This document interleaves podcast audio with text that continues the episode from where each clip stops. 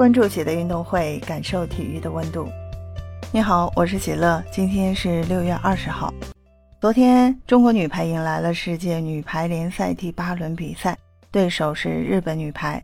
结果，中国女排在先赢一局的情况下，连续输掉了三局比赛，从而以大比分一比三输给了日本女排。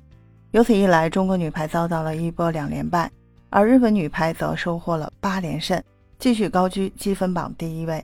双方四局比分分别为二十五比十九、十六比二十五、二十三比二十五、十二比二十五。从本场比赛来看，中国女排在第一局比赛打得非常不错。在进攻和防守端都是打出了特点，以二十五比十九比较轻松拿下了第一局比赛。然而第二、第三局比赛，因为日本女排进行了拼发球，让我们的一传出现了问题，这也导致了我们组织进攻出现了混乱，分别以十六比二十五、二十三比二十五输掉了两局比赛，大比分变成了一比二落后日本女排。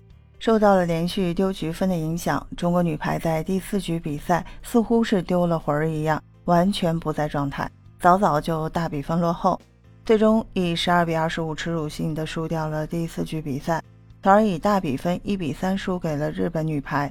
可以说第四局比赛把中国女排的精气神都给输掉了，十分尴尬。从中国女排输球的原因分析来看，两大存在问题可以说是十分突出。其一呢，就是球队一传问题。从中国女排近两场比赛来看，输球的原因就是一传出了问题。只要对手在一传方面做一些文章，增加大力跳发球，那么我们的一传就会满天飞，不断的丢分，从而导致全盘混乱。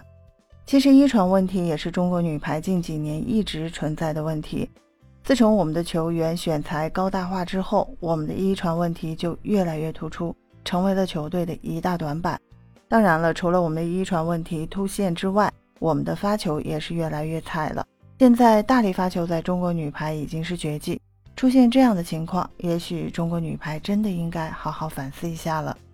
其二是进攻问题，看看本场比赛中国女排球员的进攻数据：金印龚翔宇扣球二十九扣九中，四次失误被拦，进攻效率是百分之十七点二四；主攻王云璐扣球十五扣三中。三次失误被拦，进攻效率零；副攻王媛媛扣球八扣一中，三次失误被拦，进攻效率负百分之二十五。主力球员这样的进攻效率，球队想要赢球，很明显是不可能的事儿。当然了，主攻李盈莹还是表现不错的，他扣球四十八扣二十五中，七次失误被拦，进攻效率是百分之三十七点五，两次拦网得分，砍下了二十七分，成为了比赛得分最高的球员。